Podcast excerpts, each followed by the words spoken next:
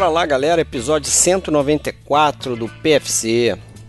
Estamos diante de mais um Dicas Triplas. Este é o de número 26. Então, muito filme aí para correr atrás se você está começando a ouvir esse tipo de episódio.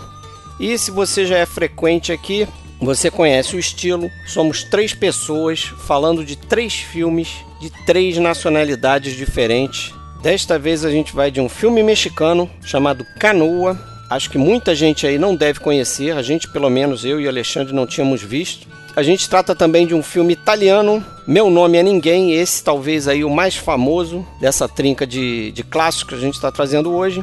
E a gente tem também um filme senegalês, A Negra D, excelente filme. Aliás, excelentes dicas. Desta vez o episódio está recheado. Fique aqui com a gente e a gente guarda os spoilers sempre para o final.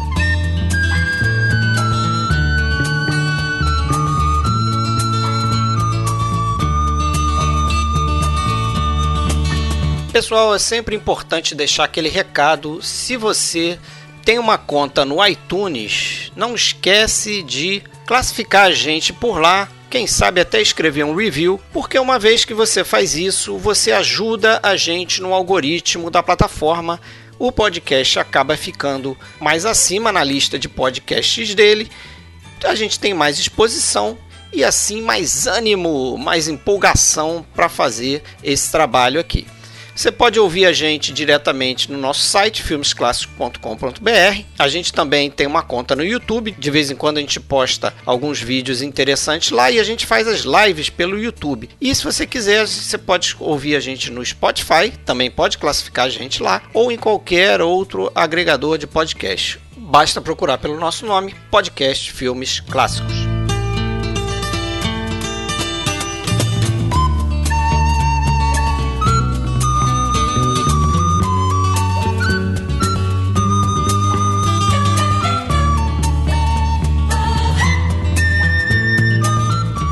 Bora então, galera, para o nosso Dicas Triplas. Tenho certeza que aqueles que estão aqui comigo para gravar esse episódio concordam que é um Dicas Triplas. Especial, especial. Especial, vamos lá. Comigo, Fred Almeida falando do Rio de Janeiro. Temos Alexandre Cataldo que fala de Blune... Blumenau. Ó, Blumenau. Fala aí, Alexandre. E aí, Fred, como vai? Tudo bom? Tudo certinho.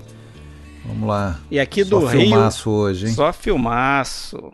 Aqui do Rio, voltando ao nosso podcast, Tony Vendramini. Fala, Tony, tudo bem? Fala Fred, fala Alexandre, tudo bem? Tudo bom? Prazerzaço voltar aqui conversar com vocês, cara. E num Dicas Triplas muito especial realmente, porque são três filmaços, né? Três filmaços e o italiano não foi escolhido por vocês, então é mais especial Incrível, ainda. incrível. Vai ter, vai ter gente aí perdendo as apostas aí, pessoal. que Gosta de. De- é. É. Vamos dançar nessa. Agora, cá entre nós, hein?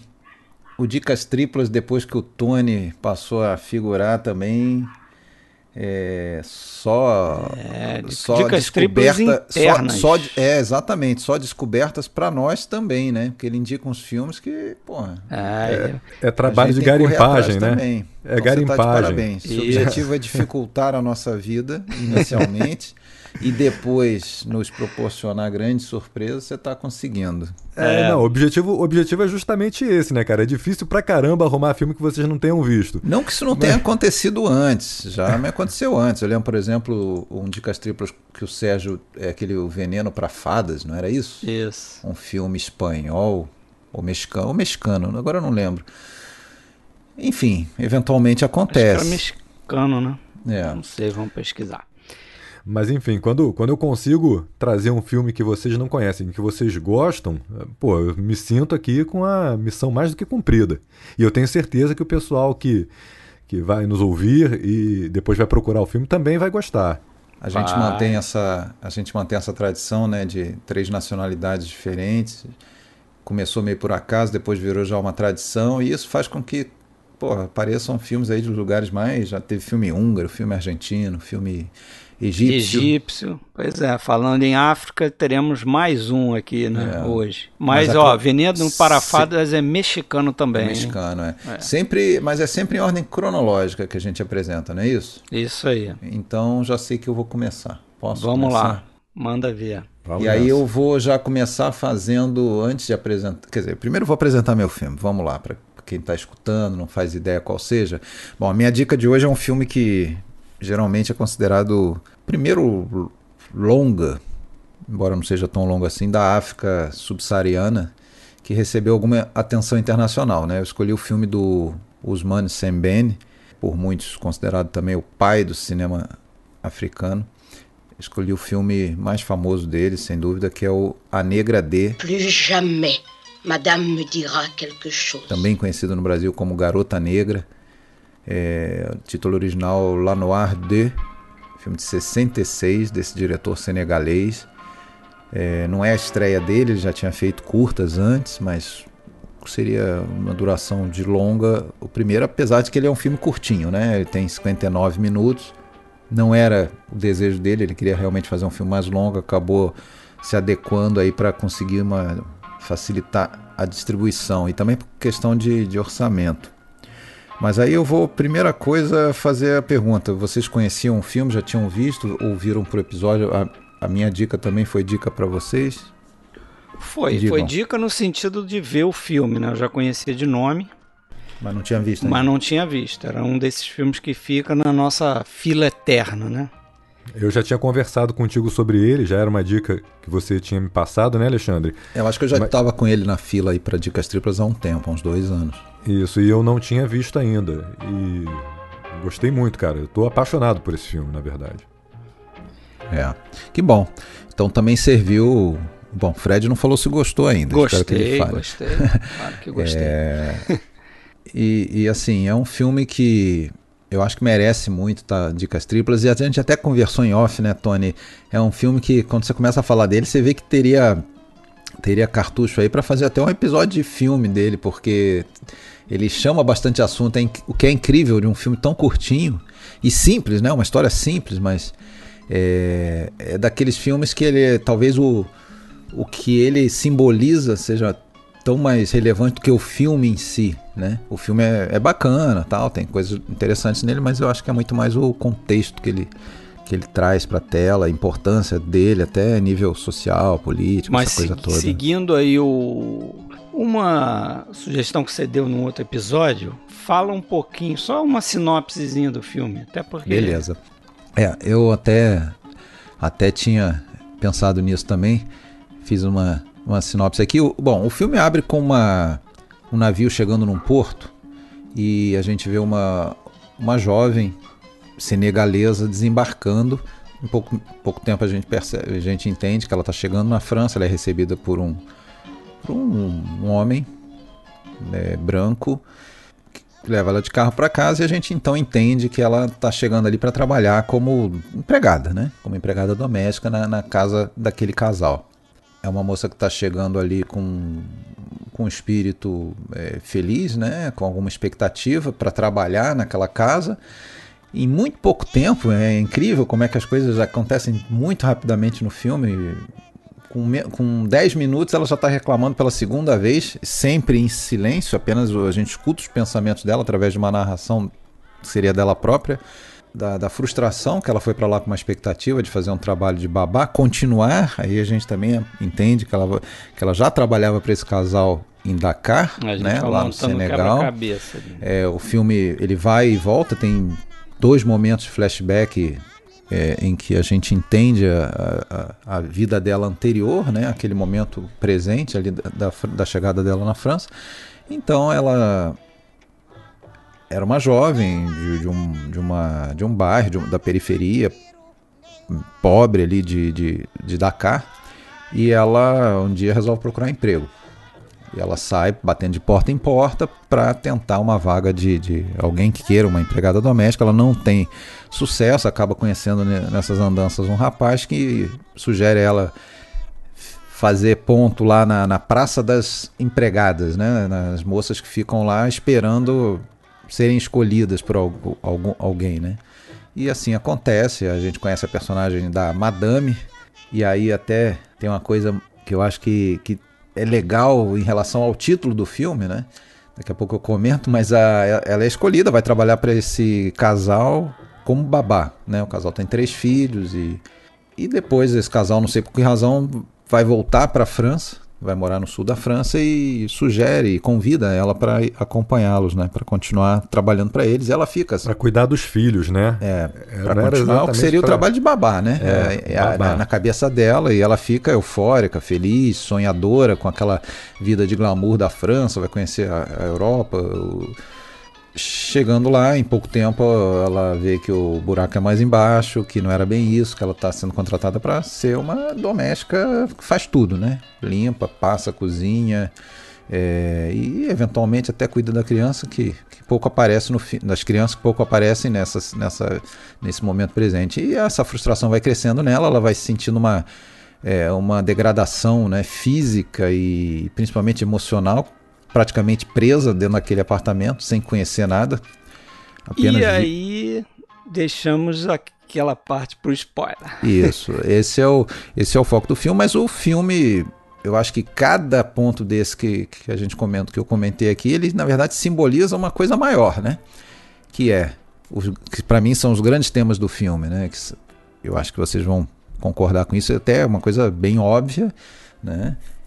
É, que é a questão do colonialismo, né, dessa, dessa relação de poder entre dominador e dominado, é, da situação do, do, dos países africanos que mesmo após o final oficial né, da, da, da colonização, né, mesmo com, com, as suas independências, continuaram né, vivendo uma situação praticamente idêntica de, de, de, de serem independentes, de é, serem dominados. Esse, esse paralelo aí que eu acho que é o, para mim é o mais interessante né, no filme. Sim.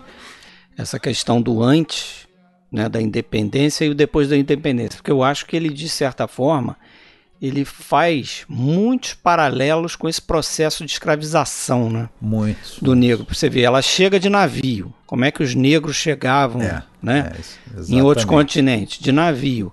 É. Como é que ela é selecionada para trabalhar na casa da madame? Aquilo me lembrou muito o tipo Mercado de. Mercado de escravos. De, né? exatamente, né? aquelas praças onde você tinha lá leilões de escravos uhum. e tudo, né? Então o cara ia lá para escolher, olhava os dentes e via lá, ah, esse cara aqui é forte, vou querer esse aqui, comprava o escravo.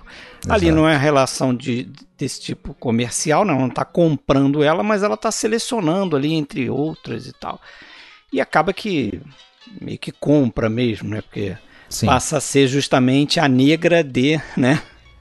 Tem da todo um processo, tem todo um processo de coisificação da, do ser humano, né? Isso. O modo como ela é escolhido, o modo como ela é desumanizada ao longo do filme, é, a, o Mas não pode como... nem vestir as roupas que ela gosta, né? Exatamente. Né? O ah. modo como, como, ela, como ela se expressa como o Alexandre falou, né, através de pensamentos, ela praticamente não tem voz no filme, né? Ela poucas vezes ela tem voz, é mais a manifestação pelo pensamento mesmo. É, essa essa questão dela da personagem da Joana, né?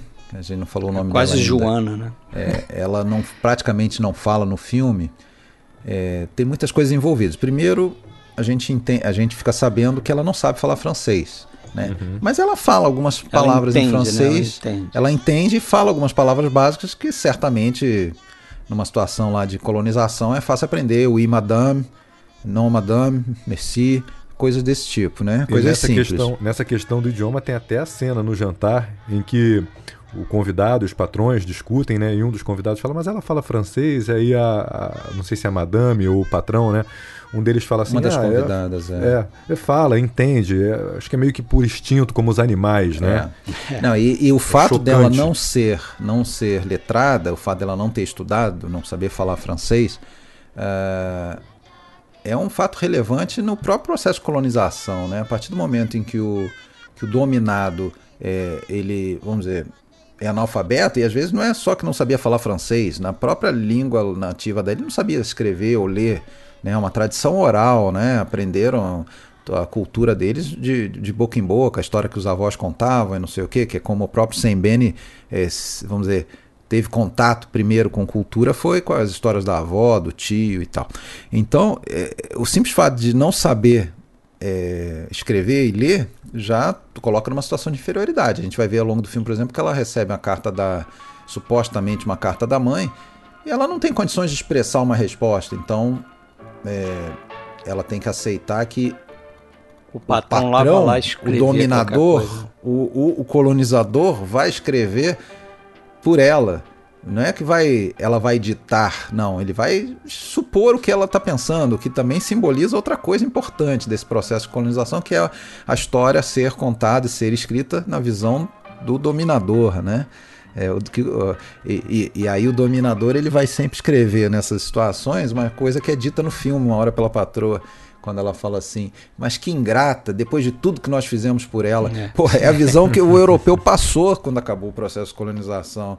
Ele falou, puxa, mas nós trouxemos a civilização é. para esse lugar. Vamos lá catequizar né, esses selvagens. E agora eles expulsam a gente, como são ingratos, né? É. Não sei o quê. Bom, mas, enfim, a, a, a situação dela de de, de degradação, né? Porque é a perda da identidade. Né? Pô, uma, uma jovem que vivia numa situação de ar livre, maior parte do tempo, mesmo, mesmo quando trabalhava de babá para esse casal, ela saía com as crianças para passear, para brincar, e ali ela está confinada no apartamento. Né? Ela não sabe mais quem é ela, perda da identidade. Né? O que, aliás, também é uma coisa relevante dentro do processo colonialismo, né? Porque, pô, para existir o colonialismo, entre aspas, né? Os dois lados têm que concordar com a história, né? E como é que o colonizado vai concordar em ser colonizado? Né? Ele não vai concordar, mas você tem que então ir cortando as asinhas dele. Você não pode deixar ele crescer culturalmente, você não pode deixar ele se expressar, você não pode deixar ele se vestir do jeito que ele gosta. Sim, e tem uma outra coisa também nesse processo aí, que é justamente representado ali pelo sonho que ela tem de conhecer Paris, né? Que ela tem uma ilusão que ela que ela vai para casa da, da Ele patroa. chegou a filmar uma cena de sonho, de sonho e dela. E vai, né, andar pelas ruas de Paris e vai fazer compras e vai ter aquele lado mais de glamour ali da cidade e tal, né? Ela até num determinado momento do filme, ela se pergunta: "Poxa, será que eles não vão me levar para conhecer Paris, né? Como se os patrões fossem levar ela para passear é, e tal". Depois fazer que, o arroz. É, pois é. Mas essa situação do da, de Paris ali ser um atrativo para ela uhum. e para outros, né? Mas só para levar eles para lá para continuar servindo, né? Para continuar o processo que é semelhante à de escravização. Ela, ela, tem essa, ela tem essa ilusão da França, de uma vida cosmopolita, e quando ela chega, a patroa leva ela na janela e fala: Ó, oh, essa aqui é a Côte d'Azur, é, é o máximo Cannes, Nice, Antibes, não sei o quê, Antibes. E ela fica sorridente: Ah, eu vou conhecer esses lugares, as é. lojas. E ela nunca vai naqueles lugares ali, não, ela não vai. Ela mal rola sai. Uma né? frustração, rola uma frustração imensa, né? Em que ela chega até a questionar né? Isso aqui que é a França, né? É. A França é esse buraco negro, ela se pergunta, a minha vida se passa aqui entre meu quarto e a cozinha, isso que é viver na França, né? É. Ela tem uma frustração muito grande com isso. Agora, eu sempre achei, e, e eu não vi isso, vamos dizer, expresso claramente, que é isso, mas eu sempre achei que o título desse filme, ele quer fazer uma um, um, jogo de palavras com o título daquele filme do Max Ophuls lá de 53 chamado Madame sim, D. Sim, né? acho que, que sim. Que no Brasil é Desejos Proibidos. É. Né? Em ambos os filmes, a, vamos dizer, a, as personagens, título, elas têm que ficar ou, ou, ficam meio que no anonimato. Só que lá no Madame D é uma moça, é uma, uma, uma, uma, uma mulher da, da alta né, sociedade. Da alta sociedade que ela ela tem que esconder sua identidade, né, para ter relacionamento é, extraconjugal, aquela coisa toda. Então o nome dela não fica identificado, é Madame D. Tá. Aqui é, não se identifica não, não por essa razão, não se identifica porque é um objeto. Ela não tem que ter identidade, ela não tem que ter nome. Ela é só a negra D, de onde mesmo? Ah, do Senegal, de Dakar.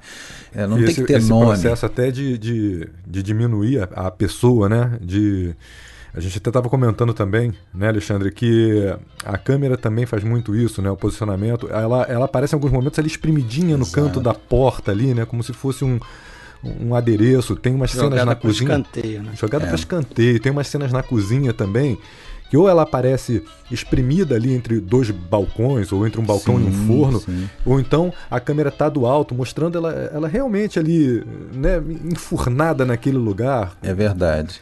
É impressionante como a, a imagem também mostra e, isso. E muitas vezes, quando ela recebe a atenção dos patrões, é para exibir ela como um, um, artigo exótico, né? No, naquele almoço. Como naquela ali. cena do almoço, né? É. Ah, eu até peço desculpas, porque esse, esse filme eu já tinha visto, tinha, tinha gostado. Eu revi pro episódio agora duas vezes e, e cara, ele. E aí aquela coisa, você ir atrás, estudar, ver né, documentário, viu o documentário Sam Bene, né, sobre o diretor de 2015. E a coisa cresce tanto que eu até passei a questionar se era filme realmente para estar tá aqui e ter que falar em 20 minutos ou se merecia um episódio. Mas agora já era, vamos lá. Pelo menos espero que é, é, algumas pessoas conheçam o filme por causa do Dicas Triplas. Dos contatos aí que a gente troca ideia, conversas de cinéfilos, alguns realmente não, não inclusive gente top aí não, não conhecia o filme. Perguntaram, ah, mas é japonês? É italiano. é, é, enfim. É, que bom. Tomara que, que sirva. Mas assim, esse cara, Osman Sembene, ele, antes de ser cineasta, ele era um escritor, um romancista. Né? E, e, esse, e ele foi um, um dos artistas que incorporou lá de uma coisa que já existia, umas ideias que já existiam desde a da década de 30 do século passado, de que era a necessidade de dar voz ao povo africano. Né? Porque já existiam romances sobre a África, já existiam até filmes sobre a África, documentários sobre a África, sim, tem lá os do Jean Rouch, lá, né, o francês e tal, mas sempre com aquela visão de, é, de actualité, né, aqueles documentários é, etnográficos, a visão europeia da África, a visão exótica, a África da, da girafa, a África do, da fauna, da, da, da a África do, do, dos serviçais, a África, né, é, da natureza selvagem, aquela coisa, mas não a visão do africano, né, dos seus próprios problemas. Então começou a ter essa cultura e ele foi um cara que a partir dos anos 50 começa a escrever né, sobre os problemas, sobre as dificuldades, sobre os anseios daquele povo, né, na, na voz dele. Só que tinha um problema sério com isso, né? Ele escrevia em francês, né? É, mas independentemente se ele escrevia em francês ou mesmo na língua local, o público-alvo dele, que eram os próprios africanos, a maioria era iletrada, então ele não, não tinha esse alcance que ele gostaria de ter com a literatura dele. Né? Então daí é que ele entende que ele precisa ir para o cinema. Né? Ele precisa, em vez de usar a caneta, usar a câmera para dar essa voz a, a, aos problemas. Né? Então ele vai começar a fazer os curtos, depois ele vai escolher um conto de, dele próprio. Né? Ele próprio tinha escrito um conto que tinha sido publicado em 62, numa coletânea, é, chamada Voltaic, né, a coletânea, e uma das histórias era La Noir 2, né, que por sua vez tinha sido inspirado por uma notícia de jornal, né, uma notícia de jornal sobre a morte de uma jovem africana na Côte d'Azur. Né. Não tem maiores detalhes, se foi um suicídio também, o que foi, mas enfim, isso aí inspirou essa, esse, esse conto dele, que foi publicado em 62, que daí ele próprio usou para o filme. Agora é curioso que o conto se passa em 58, ainda antes da independência. Mas, segundo ele próprio falava, isso não, não fazia tanta diferença, porque já naquela época, em 58, ah, o processo da, da independência já estava avançando, então a coisa já ia acontecer. Não era isso que fazia diferença se era oficialmente independente ou não. Né? Era a dominação continuaria do mesmo jeito, né? Até porque o que se segue é aquilo que se seguiu na maioria dos países africanos, né? Depois da independência, que é uma elite ali negra, né? É, muitas vezes enconchavo com um antigo colonizador, né? É o, é o, que dizem que aconteceu no próprio Senegal, né? O presidente lá, o Leopoldo Senghor, né? Que, que era amigado com a França. Tem até um filme dele. Ele vai fazer uma trilogia nos anos 70 e um dos filmes mostra, é, eu acho que é o Xalá, é, a figura do, desse presidente, né? E recebendo mala de dinheiro lá dos franceses, essa coisa toda. Então, assim, ele fazia filmes que tocavam nas feridas mesmo, né? E outros temas também que são abordados, né, Alexandre, que a gente acabou falando do colonialismo, mas é, o, o filme ainda é abrangente também. O racismo é uma coisa até bem óbvia, né, no, no, no filme mas também a questão da luta de classes mesmo, né? Do, do, pobre contra o rico. Isso é algo bem presente também nesse filme. É verdade. Aí tem a máscara, né? Eu acho que a máscara é um ponto assim basal desse filme, sabe? É, que quando ela chega na, na casa da lá de Antip para trabalhar, a gente vê uma máscara na parede, chama atenção aquela máscara. E depois, nos flashbacks, a gente entende que aquela máscara tinha sido ela própria que tinha comprado ainda lá em Dakar de um garoto que eu para mim não fica muito claro se é irmão dela, se é parente dela, ou se é só ali vizinho, alguma coisa.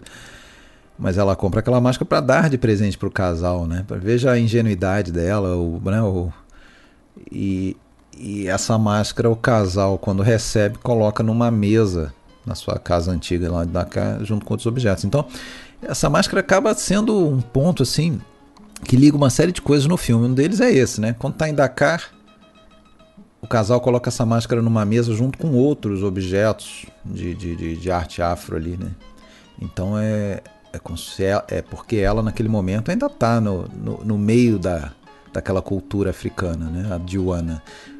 Quando está lá na França, não ela tá sozinha, ela tá isolada, ela tá longe da cultura, ela cortou o laço com a África. Então tá aquela máscara tá branca, na parede né? so, sozinha naquela parede branca, isolada. Parede enorme, só tem aquela máscara no meio.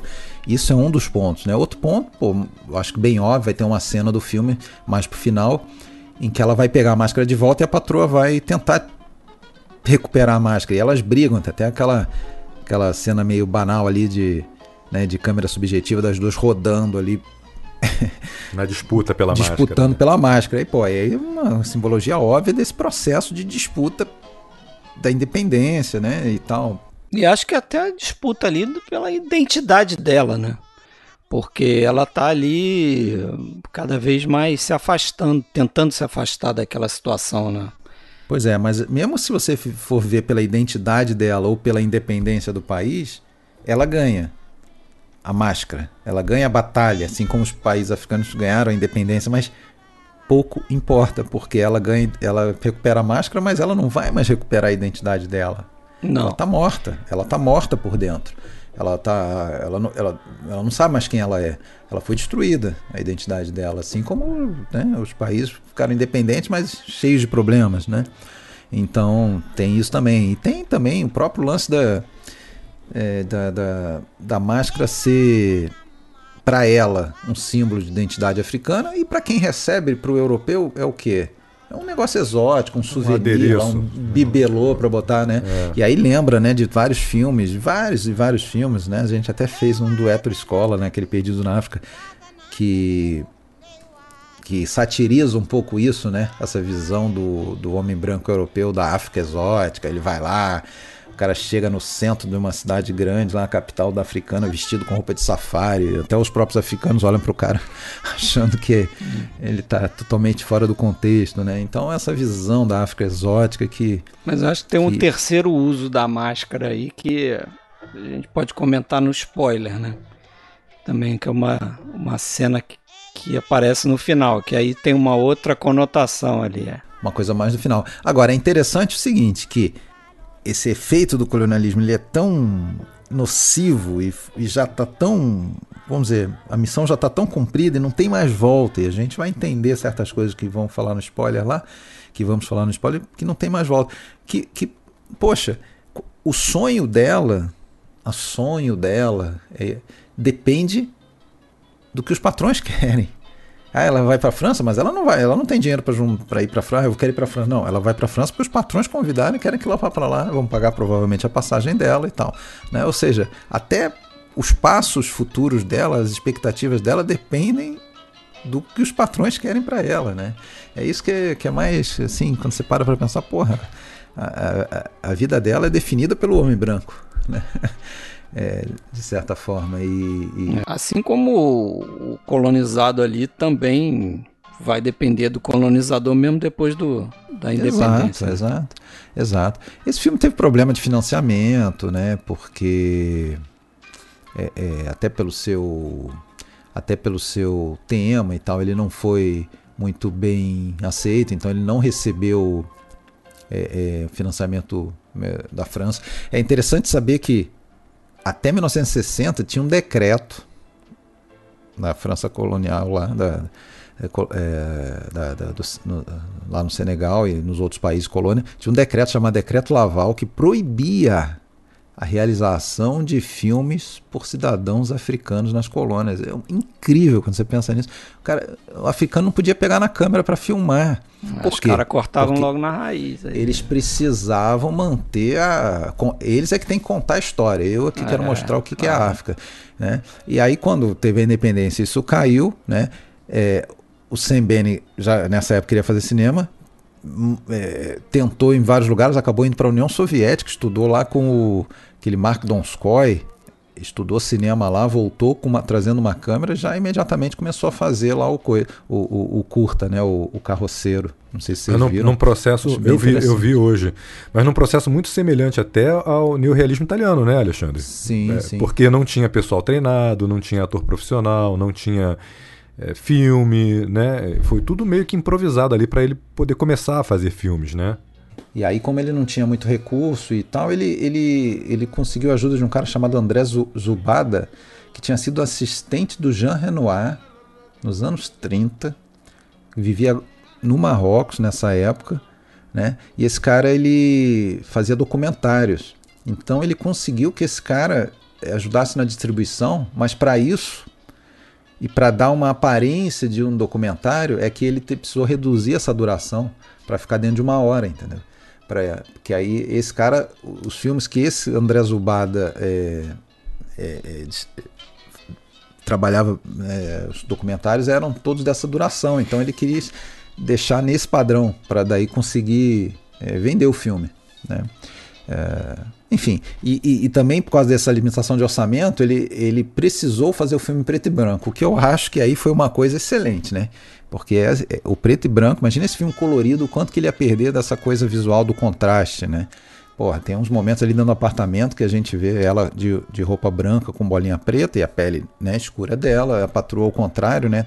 Toda clarinha, lourinha lá e com a, a roupa escura a parede né, branca com a máscara escura. Então, assim, isso fica o tempo todo chamando você atenção para esse, esse contraste de cultura, de, de, de, de, expectativa, de tudo, né?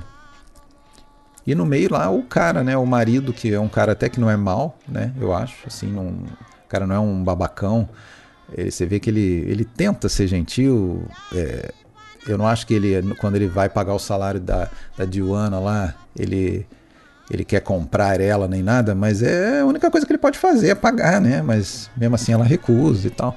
Enfim, é, eu acho que ele também representa um tipo, né, de, de, de, de gente. É o seguinte, bom, eu não sou um escravizador, um filho da puta, não sei o que, mas eu sou um francês e tô nesse contexto aqui, então é isso, esse é o meu papel e eu, entendeu? Eu vou acabar, eu vou acabar sendo opressor do mesmo jeito com você, né? Agora o resto aí eu acho que a gente deixa para falar nos, nos, spoilers. Né? Não sei se tem mais alguma coisa para falar nesse momento. Eu teria mais para o final mesmo. Agora, tem uma coisa só que me incomoda um pouco, assim, do ponto de vista narrativo, mas não tinha como fazer diferente, né? Óbvio. Que é o seguinte: a, a personagem da Diana, como vocês já falaram, né? Ela é quase muda, fala muito pouco, e tudo que a gente sabe sobre ela é narrado como se fosse narrado por ela própria, né? Os pensamentos, né? A gente escuta os pensamentos dela. E ela não sabe falar francês, mas os pensamentos dela são em francês. É. né? Então isso dá uma. Como assim? Então? Tradução simultânea. né? Mas é isso. Essa, essa atriz, a Therese Diop, né? Ela fez outros filmes com, com Sam Ben também, tudo tá, tá vivona aí. É, e depois a gente fala dos spoilers. Mas que bom que vocês gostaram. Beleza, filmaço, filmaço. Vamos então pro italiano, que dessa vez fui eu, que não sei se surpreendi vocês, mas eu que escolhi o italiano. Vou até arriscar arranhar meu italiano aqui. Il mio nome é Nessuno. Lucky shit! É? Certíssimo. Essa é fácil, mas essa é essa, fácil. Essa foi mole. Até ouvindo alguém falando no documentário fica mais fácil ainda. Meu nome é Ninguém. Filme Agora quero mil... ver o nome do diretor. Tonino? Tonino Valeri? Tonino Valeri, é sim. Filme de 1973, né, dirigido pelo Tonino Valeri, como o Alexandre acabou de falar aqui. Uhum. E que há toda uma controvérsia, né? Tem aquela controvérsia, o quanto teria sido dirigido pelo Sérgio Leone, porque parte de uma ideia do Sérgio Leone com, com outros escritores de fazer essa ideia. Que, assim, eu reconheço o filme, para mim, tem alguns problemas, algumas cenas ali puramente de comédia, hoje podem não funcionar muito bem, podem incomodar quem vê e tal, negócio às vezes muito exagerado, que você percebe até que foram feitas pro lado comercial do filme, né? Uhum. Assim, umas coisas assim, você fala assim, pô, essa cena aqui não é necessária, assim, não, não ajuda a avançar a história, né? Não tá dentro de um contexto, então é uma cena puramente é, cômica uhum. para aproveitar, né, essa o sucesso, principalmente do, do Terence do Hill, né? Trinity, né? Do Trinity, né? Uhum. Cabe aquela pergunta tradicional: Faridere? Faz, é. faz rir? Pois é. Para alguns faz, né? Para outros talvez não. Eu Pô, acho que é. tem cenas engraçadas e outros você fala assim: ah, que besteira. Né? É. Mas eu acho que não é esse, esse não é importante no filme, né? Eu acho que o que me cativa no filme é essa coisa que ele ao mesmo tempo é uma paródia e uma homenagem ao western, né? Sim. Porque ao mesmo tempo ele está celebrando ali um pedaço do cinema é, do western clássico americano, mas ele também está aproveitando essa moda do western spaghetti mais voltado para comédia. Verdade. Daí os filmes do Trinity. Então ele está fazendo esse balanço. Uhum. E ele também é um western metalinguístico, né? Em algum sim, nível, assim, porque sim. ele tá toda hora fazendo referência ao próprio western, né? Tem essa questão do mito. Pois, se me permite, é, essa questão de referências e homenagens, eu vejo algumas referências e homenagens, inclusive a outros tipos de filme que não são não só westerns, né? Não, não se... vários, né? Inclusive vários, né? É, Chaplin, filmes Orson do, Welles, sim, filmes do, do do próprio Leone, né? Também. É, sim, sim.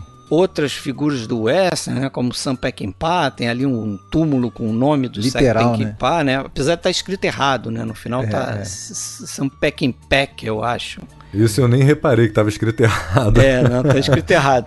Mas partindo dessa ideia do Alexandre, essa sugestão de fazer uma sinopse, uma sinopse bem rápida, é a história de um, um sujeito, né, que para variar tira bem, e a gente nunca sabe o nome dele, é o personagem do Terence Hill. Ele, ele se chama de Ninguém, daí por conta, né, o, o, nome do filme é Meu Nome é Ninguém. Eu acho legal que tem várias brincadeiras com a palavra ninguém ao longo do filme, né? Uhum, é, você uhum. pode reparar que toda vez que alguém fala sobre ninguém, está se referindo a ele muitas vezes diretamente, né? a gente percebe que é uma referência direta, e outras vezes fica ali uma coisa dúbia, mas você sabendo que o nome do personagem é ninguém e como a história se desenrola, você percebe que também é uma, é uma, uma brincadeira com, com a palavra ninguém. Logo no início, por exemplo, tem lá uma, uma cena lá na barbearia que o, o, o barbeiro lá fala, ah, a criança pergunta, poxa, alguém é mais mais rápido que ele, né? Se referindo ao personagem do Henry Fonda, e o Barbeiro falando. Borregar. Não, ninguém é mais rápido que ele, né? É uma brincadeira. É. Ninguém é mais rápido que ele.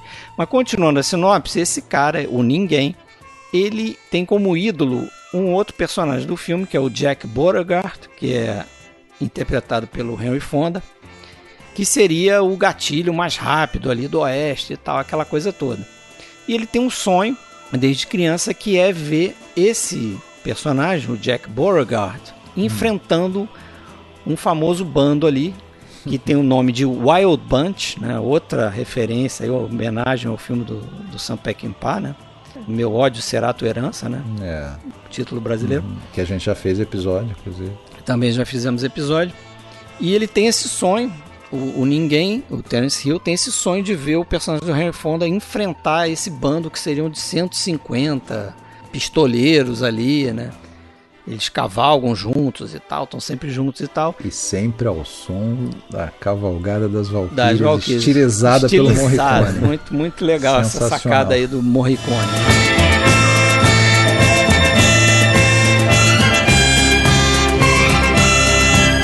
Mais uma vez. Mas a ideia central do, do filme é essa. E aí, é claro, ele está ali lidando com essa questão do mito do, do Oeste, né? Eu acho até ele faz uma conexão com outros dois grandes westerns que a gente já comentou aqui também no episódio, né?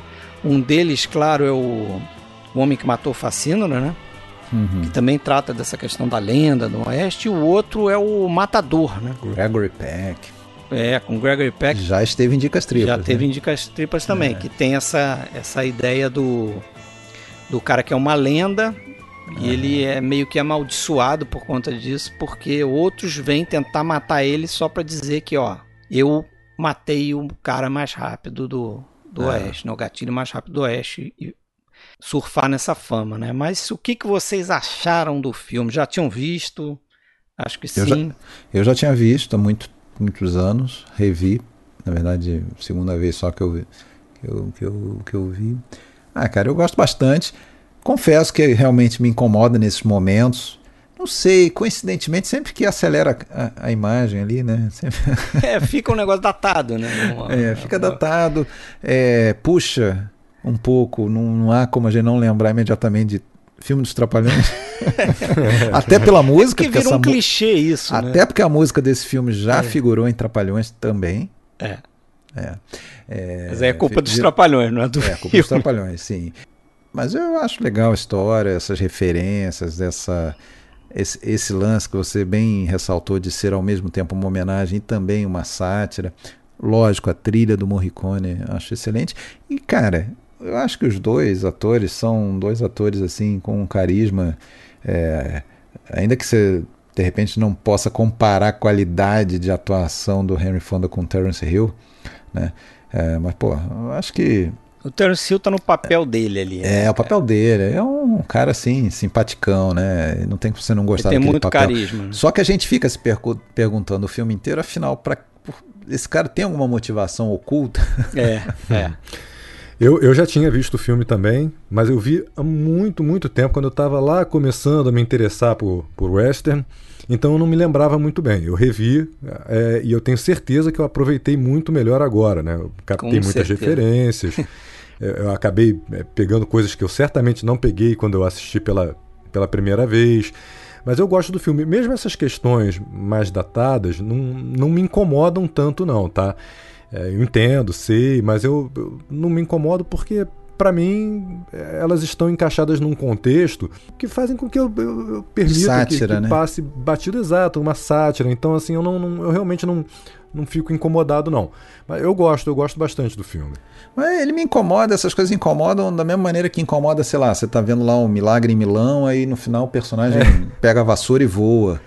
Exatamente. da- tipo, ok, você sabe que aquilo ali você tem que abstrair. eh, Vamos dizer, quebrou um pouco ali a, a sequência realista da coisa, foi para uma fantasia. Foi É, é uma- o pacto que você faz com o filme, né? Ainda mais tendo o, o Terence Hill, né? Aí, né? Você meio que já espera mais ou menos isso.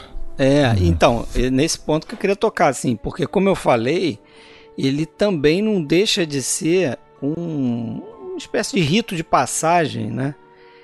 Entre um western mais clássico e esse western espaguete com uma veia cômica, né? Porque não vamos confundir o western espaguete com o western espaguete é, meio comédia, como é esse caso do Trinity, Deixa- né? Posso fazer só um parênteses, que eu acho que é interessante para quem nunca reparou isso, mas esse cinema de, de gênero né, italiano, que muitas vezes, vamos dizer, já, já veio na esteira dos gêneros similares americanos, né, como é o caso do, do espaguete, né, que ele pega lá o faroeste clássico americano, mas, mas dá uma marca própria, até às vezes uma veia um pouquinho já é, exagerada, humorística, mesmo os, mesmo os espaguetes sérios lá, mesmo, né, eu acho que o grande primeiro, né, o, por um punhado de dólares, você já via muitos toques assim de, é, de, de humor ali, né, alguns exageros em alguns personagens, algumas coisas, mas enfim, todos esses gêneros, não só o espaguete, mas depois até o, o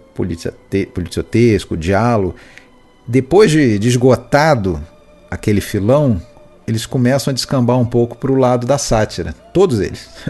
vai ter, É, vai, vai vir depois a sátira. tão, assim, exagerado, né? Estressa tanto, talvez. É, é uma maneira de, vamos dizer, tentar prolongar ao máximo É. aquele, aquele filão, já que o público já cansou daquilo, então agora vamos E menos- aí ac- acontecem coisas bizarras, né? Por exemplo, eu sempre confundia esse negócio do Trinity, que é o personagem do Terence Hill, né, naqueles filmes com Bud Spencer, Uhum. com o que no Brasil se chamou de Trinity Car- Carambola. E depois eu fui descobrir que o Carambola é um outro personagem de uma dupla que de sósias do Terence Hill e do Bud Spencer. É um negócio assim ridículo. Você fala assim, cara, escolhendo os atores porque são parecidos com Terence Hill e Bud Spencer para continuar aquela história do Trinity e continuar fazendo dinheiro em cima daquilo ali. Mas essa, essa coisa do desse western, né? Até o- o- esse meu nome é Trinity, né? Esse filme de 70 com Terence Hill e Bud Spencer, ele é importante para esse filme aqui porque parece que a ideia do Sérgio Leone de fazer um filme desse tipo surgiu com uma insatisfação dele quando ele viu que o meu nome é Trinity, esse filme do Terence Hill, passou o, por uns dólares a mais é, na bilheteria como o maior recorde de bilheteria da Itália desde 1956. Sim, sim. Aí o Leone, porra, né? Pelo que diz lá aquele livro lá que você passou até pra gente, o Alexandre. Eu acho que ele fez mais sucesso do que o Quando Explode a Vingança, não é? Que foi mais ou menos ali contemporâneo, foi de- acho que é de 71, o Gil La Testa lá, como é, que É, chama? não sei se é até de 73, eu acho. É, o, É, ah, então é, tá, Quando então- Explode a Vingança, é isso mesmo. É. É, The Kill Sucker também, né? É. isso, em inglês lá. Mas aquele livro lá que você passou, que é escrito por um cara chamado Roberto Curti, Uhum. o, ele fala isso até que o, ele deixa entender ali que o Leone não gostava desse tipo de, de comédia, né? Ele nem, nem curtia muito o personagem do, do Trinity, ele não entendia porque que as pessoas achavam aquilo engraçado, não sei o quê. É, porque o Oeste era um negócio sagrado pro É, Leone, né, cara? Mas ele decide embarcar nessa onda. Eu acho que ele aproveita ali para ganhar um pouco com esse, com esse sucesso comercial desse tipo de filme. Mas ele faz isso de uma forma, como eu contei aí, né?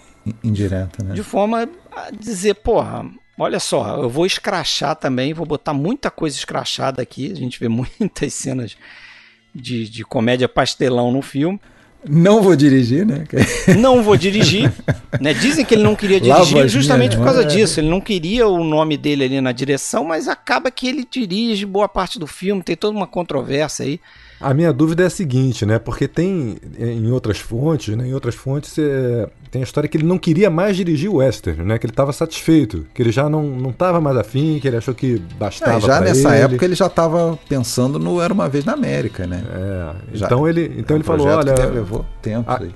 aqui aqui eu não vou botar a mão. No final das contas botou, né? Mas ele pensou ali, não, aqui eu não vou botar a mão. Pra mim deu, basta. É. E realmente ele não faria outro western, né? Não, né? Ele Não faria mais, o, né? o É Quando Explode a Vingança e depois, né? O Era Uma Vez na América, né? É, eu acho que o próprio Tonino Valeri também não fez, tá? Se eu, se eu lembro bem. É, aí eu já não eu saberia li, dizer. É. Eu sei que o Tonino Valeri, ele, é. Ele já vinha antes lá de um ele já filme vinha de fazendo alguns, né? Alguns. Eu até vi o, O Dia da Ira, né? Isso, eu até vi o Dia da Ira, que dizem que é um dos melhores filmes dele, cara. É. Não gostei. É. É, eu achei um filme esquisito também. um filme vi já tem algum tempo. esquisito, assim. É bem abaixo desse aqui, na minha opinião. é, bem né? abaixo, bem abaixo. Tem algumas pessoas, até esse, esse autor, esse Roberto Curti, coloca como talvez o melhor filme do Valério e tal. Discordo totalmente. O Tonino. Valeri nem era a primeira opção, né, Pra fazer esse filme, né? Não. De primeiro era um, um outro O Tonino Valeri, ele tinha sido assistente de direção do Leone, né? Nos dois filmes do, da trilogia dos dólares lá, por uns dólares a mais, por um punhado de dólares. Aí parece que o, o Ernesto Gastaldi, Uhum. que é um dos roteiristas do filme, é que sugeriu dar uma chance pro Valeri. É, Mas antes já tinha passado um outro, Michele Lupo. Né? Em duas semanas de gravação, o Sérgio Leone entendeu ali, sacou que ele não tinha entendido a proposta do É. filme. E um abraço, meu amigo. Aí Sacou ele, né? decidiu chamar outro. O Leone, apesar de, de- de sugestões ali dos colaboradores, né, ele realmente não tinha intenção de dirigir o filme, mas o que eu li é que parece que num determinado momento ali, eles perceberam que eles não iam conseguir terminar as cenas com o Harry Fonda. E o Harry Fonda tinha uma data específica que ele já tinha acordado para fazer outro filme, e se atrasasse ia ser uma multa enorme. Então o Leone teria chegado pro Valério e falado assim, ó, que, que você quer? Ou a gente rasga 30 páginas do roteiro, né? Seria um absurdo, seria equivalente a menos 30 minutos de filme, mais ou menos. Ou a gente começa a trabalhar com uma segunda unidade. E aí a segunda unidade, quem tocou foi o Sérgio Leone, né? Então, por exemplo, aquela cena no bar lá com o Terence Hill dando tiro nas canecas, aquilo teria sido dirigido pelo Leone. Aquilo foi dirigido pelo Leone, né? O, o Tonino Valeri ficou fazendo cenas com o Henry Fonda, outras cenas que não envolviam o Terence Hill, evidentemente. Lucky bastard! é o esquilo. É lucky shit! Aquela cena do urinol lá, que ele vai lá pro banheiro, aquilo também é muito extenso, ele fica olhando pra cara do sujeito, lá, o cara não consegue mijar, né? Aquilo ali também foi dirigido pelo Sérgio Leone, né? Tá louco. E, mas assim, com o passar do tempo, o Sérgio Leone começou, acho que, a se afeiçoar pelo projeto, já que fez sucesso e tudo, e começou a dizer que ele dirigiu um monte de coisa, que ele fez e aconteceu, né? E esse Kurt, no, nesse livro aí, diz que não. Inclusive, esse Ernesto Gastaldi, o roteirista, ele é um dos que mais defendem o fato do Tonino Valeri ter feito a maioria das cenas ali, né? Filmou quase tudo, realmente. E claro, a ideia, o Leone estava por trás como produtor, né? Acho que alguém chegou a aconselhar o Tonino, né? Falou assim: olha, não deixa esse cara filmar, não, porque senão. É, foi, ele vai foi dizer para todo mundo. Acho que foi o Mantini. É, ele vai dizer para todo mundo que ele fez tudo. É, deu esse conselho pro Valério. Falou: ó, cara, não deixa esse cara filmar nem um, uma cena, porque senão ele vai se apoderar do filme. Dizem que o, essa história começou a, a ficar maior do que é realmente porque o naquela cena, naquela sequência lá mais pro final, quando tem aquela, aquele confronto lá do Wild Bunch, né, com o personagem do Henry Fonda, naquela sequência o Leone teria visitado o set e ali tinha alguns jornalistas e os jornalistas pediram pro Leone tirar fotos atrás da câmera, né, fingindo que estava dirigindo e tal. E o Valério, como era generoso, acabou deixando o, o Leone filmar uma pequena cena que tinha dentro daquela sequência. Então o Leone já depois dali começou a passar a, a, falar que ele tinha feito aquela sequência ali também, que ele tinha dirigido aquela sequência. Mas é aquela história, né? A gente nunca sabe direito quem está falando o quê. Se você olhar a entrevista que o, o Terence Hill deu anos depois, já no final da carreira, tem ali, né, acho que vocês chegaram a ver essa entrevista também. Uhum. Cara, ele não cita o Tonino Valéria, é impressionante. Ele só fala do Leone. Ah, porque o Sérgio Leone, isso, o Sérgio Leone, a visão do Sérgio Leone, o Leone estava muito envolvido, não sei o que, não sei o que. Não cita o, o Valério. Então, quem está vendo aquela entrevista até acha assim, ah não, é, o filme é do Sérgio Leone. Sérgio ele, ele até fala, ele até fala, né, da, da mania que o Sérgio Leone tem de apresentar os personagens e, e atirar neles sempre da mesma maneira, né? Ele sempre da direita para a esquerda. É. E, aí, e aí se decide que nesse filme o, o personagem do Terence Hill surge sempre de baixo para cima, né? Ele, ele, aparece da primeira vez saindo da água assim, em quase todas as cenas ele vai aparecer saindo de baixo para cima, né? É, bem Sim. lembrado. Aquela sequência inicial que ele tá pescando, né? Com um pedaço de pau ali. É. Usando uma mosca de isca. É, é agora e aquele negócio que eu falei das referências também, né? Uhum. O Alexandre falou aí de outros filmes, pode citar aí as referências. Não, não, então, eu vejo ali aquela cena clássica do, do Chaplin, que o garoto tá com a, um, um, sanduíche, um pão na mão. Ah, ele... sim. Não, o garoto tá com uma maçã. Ele vai lá uma e... maçã, né? Isso. É. Aquilo ali é, é Chaplin puro, né? É. é, Chaplin puro. E outra, e outra da também óbvia, né? A, a, sala de espelhos do Dama de Xangai, ah, né? Sim, sim. É uma das sequências que eu acho mais dispensáveis ali do, do filme. Realmente uma referência à Dama de Xangai ali, com certeza. Tem outros detalhezinhos, né? Tipo, tem um momento lá que o, o, o, ninguém fala pro Jack, né? Fala, ah, você matou o fulano, fulano, fulano. Aí fala, e você matou o Valance, né? Fazendo referência ao Liberty Valance. Matou Carson, o Carson, não sei se vocês vão lembrar, mas é o nome também que o, o Leone utiliza nos sim. filmes dele, né? Tem sempre um Carson, tem sempre um cara assim. Uhum. Sim, sim. Tem o, o Sam Peckinpah que a gente já falou no túmulo. Tem cenas de outros filmes assim do próprio Sérgio Leone, né? tem aquela coisa de ficar tirando no chapéu do outro, né? É. Uhum. Que tem no por uns dólares a mais. E até apesar, apesar de não ser igualzinho, cara, eu não sei se vocês concordam comigo, mas assim, essa cena inicial, né, que o- os três pistoleiros chegam ali na, na Na barbearia, e tudo barbearia. mais, toda, todo aquele, aquele momento ali em que você praticamente só ouve o som das coisas acontecendo, aquilo me Era lembra uma muito vez no Era Uma Oeste, Vez no Oeste, né, cara?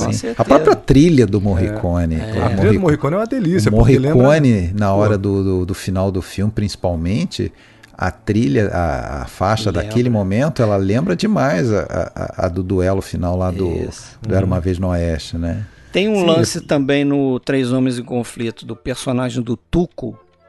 Tem uma cena, a, a sequência inicial do Tuco é numa barbearia Blondie. também, né? É. Tem a sequência na barbearia aqui, como tem aqui também, né? No- O Jack Beauregard, lá do Henry Fonda, é abordado no- na barbearia por três pistoleiros também, né? Mesma coisa que o Era Uma Vez no Oeste, né? Três pistoleiros esperam o Charles Bronson naquela estação. Sim. E até o personagem do Terence Hill também, não sei até se foi uma coincidência, porque a ideia inicial parte lá da, da Odisseia de Homero, né? Do Ulisses, que tem a cena, a- a- o momento em que ele encontra o Ciclope, o Ciclope pergunta quem é você, ele responde, eu sou ninguém, né? Isso. É, a, a inspiração pro, pro personagem é essa, mas, cara, a verdade é que o personagem sem nome lá do Clint Eastwood é muito marcante, né? E, e eu associei de imediato, sem saber essa história, sem Também. conhecer essa história da Odisseia, foi a minha primeira associação. É um cara também que não tem nome, né? Chamam de Joe, chamam de, né?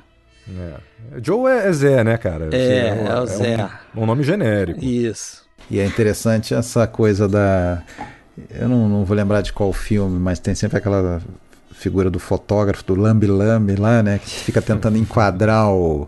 é, vamos dizer, fica tentando fazer um todo um, um mise-en-scène ali, um posicionamento de um, de um, de um duelo real para sair bem na foto. É, pede pro cara andar um pouquinho pro lado, né? Pra entrar no enquadramento, a gente vê lá o, o visor dele da câmera.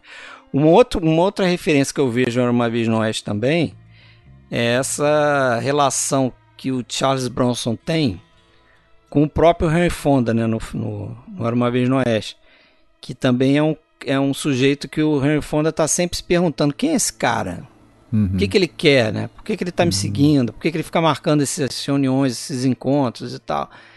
É a mesma coisa a gente passa aqui nesse filme, né? Boa parte do tempo ali, o, o Henry Fonda não se convence da, da real intenção do personagem do ninguém, que depois a gente descobre que é verdadeira. É verdadeiro. é. E tem, claro, aquele lance da troca de gerações, né? O, né, o- Também, né? E, e, e, e- e, pô, o, e o jovem que, é, quer de alguma maneira salvar, né, do destino certo, né? Porque o cara vai ser alguém vai, como você falou, vai desafiar e vai querer matar a lenda, né? Então ele ele arma uma situação para, né? Bom, É. aí é spoiler, né? Aí Não, é, aí, aí vamos pro spoiler, né? Mas Coloca- essa. Só se coloca no lugar do, do, do personagem do Henry, Fonda, né, cara? Com- ele fez o papel ali com 68 anos já, o Terence Hill tinha É. 33.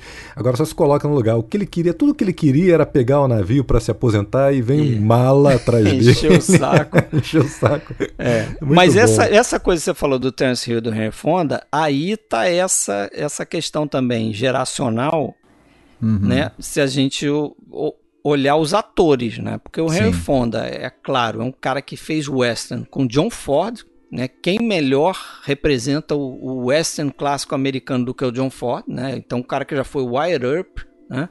Uhum. contracenando com o, o menino novo ali, o sucesso do cinema italiano na época, que é o Trinity, né? Que é o Terence Hill. Então, E esse menino novo agora tá com 82, 83. Mário Mário Girotti. Girotti, é o verdadeiro nome dele. É.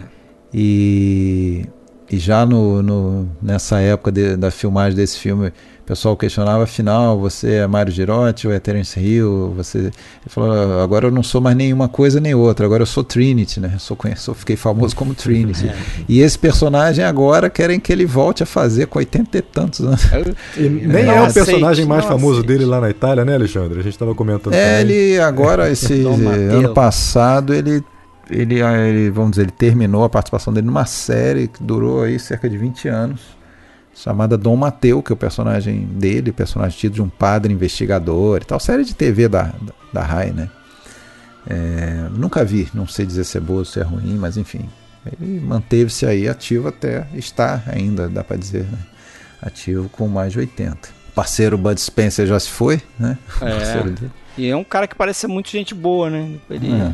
Tudo que eu ouvi falar do cara assim é um cara muito. E não é um humilde. cara que foi deslumbrado com a fama, nada disso. Ele mesmo dizia, porra, se sentia super honrado de trabalhar com uma lenda como Henry Fonda e tal, né? Uhum.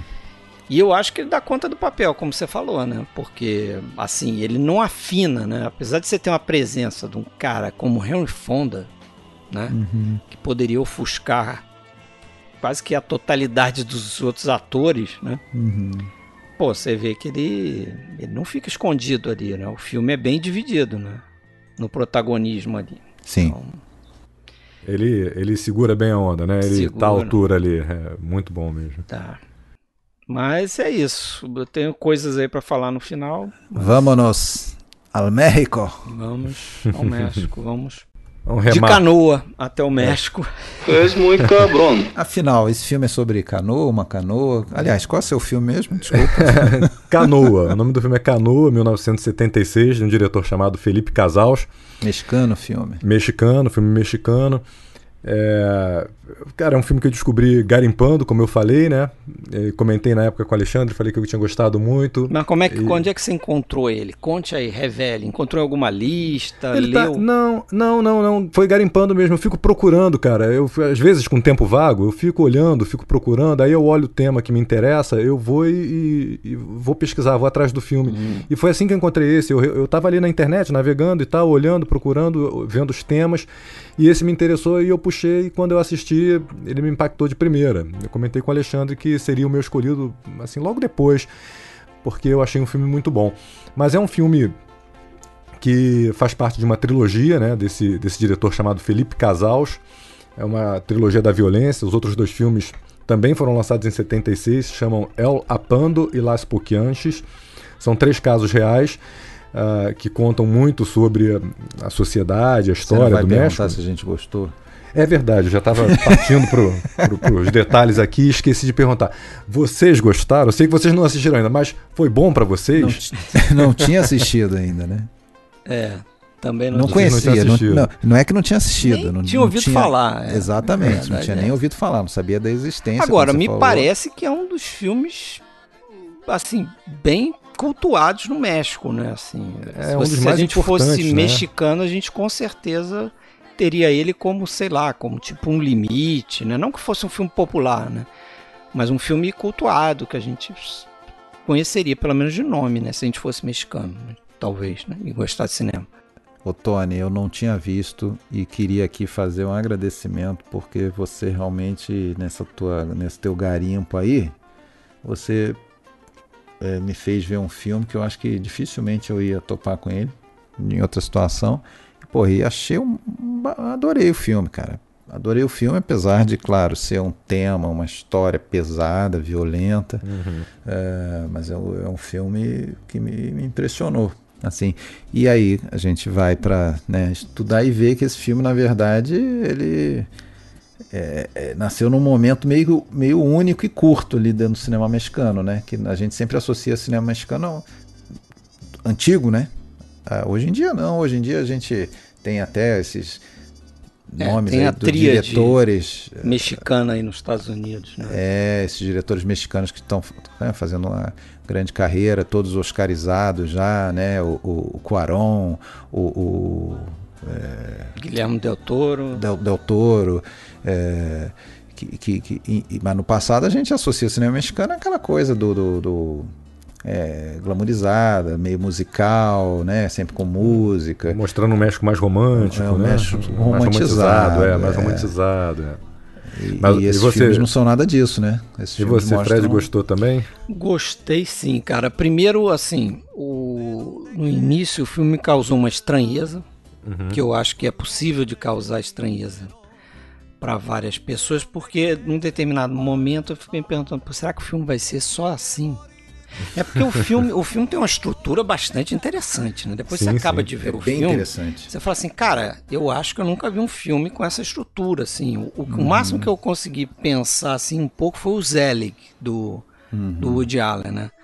Mas eu acho que o Zelig não faz umas coisas que ele faz aqui, né? Porque, pra- bom, você vai contar aí uma, um, um pouco da sinopse do filme, mas só passando é, é, é isso aí, essa é a estrutura do filme, é- ele, ele faz uma espécie de falso documentário, né? Isso, um isso. mockumentary, então ele bota um ator ali pra contar pra gente, virar pra câmera mesmo, quebrar a quarta parede, contar pra gente algumas coisas, apresentar a cidade de canoas e tal. Ao mesmo tempo que ele mistura com um cinema mais convencional ali de ficção e tal, mas ele em alguns momentos ele quebra essa, essa coisa de cinema ficcional pra de novo olhar pra câmera e perguntar: "Vocês viram o que que aconteceu, não sei o quê?" E ele aqui?" pula pra frente e pra trás, né, cara? Também, né? Ele Também. mexe muito com, com essa linha temporal do filme, né? Mas essa coisa de fazer um falso documentário, depois. Ele começa como um filme de ficção normal, né? Tem dois jornalistas ali, é, um passando informação pro outro, o que, que aconteceu na cidadezinha e tal, e você, beleza. Aí daqui a pouco ele quebra isso, bota um, um sujeito lá que é um morador da cidade, que é uma testemunha do que aconteceu, começa a te apresentar a cidade, né? Pô, eu achei o máximo depois, quando eu, ao ler ali sobre o filme, eu descobri, né? Eu acho que você certamente vai falar sobre isso, Tony. É que as falas desse personagem, que faz quase um, um apresentador, são todas falas reais Uhum. de, de moradores, de pessoas que presenciaram os acontecimentos reais e que, ao serem entre- entrevistadas ali pela equipe, né? Acho É. que teve, na verdade, um, tudo depoimento de, um- de uma, de uma única pessoa que eles gravaram, né? É, falava, inclusive, com a entonação, né? Você vê que ele tem, às vezes, uma entonação muito en- engraçada e que o varia. sotaque, né? O sotaque do camponês ali. Então não era, não é um texto escrito assim pelo, pelo, pelo roteirista, não. Foi baseado na, na entrevista, né? Bom, então só voltando, é um, o Canoa é o primeiro filme de uma trilogia, são filmes independentes, né? Todos narram fatos reais, que são importantes, é, fatos reais, é, todos narram fatos, né? Isso é uma redundância, mas todos narram fatos importantes para a sociedade mexicana. Esse é o primeiro filme. O segundo filme chama El Apando.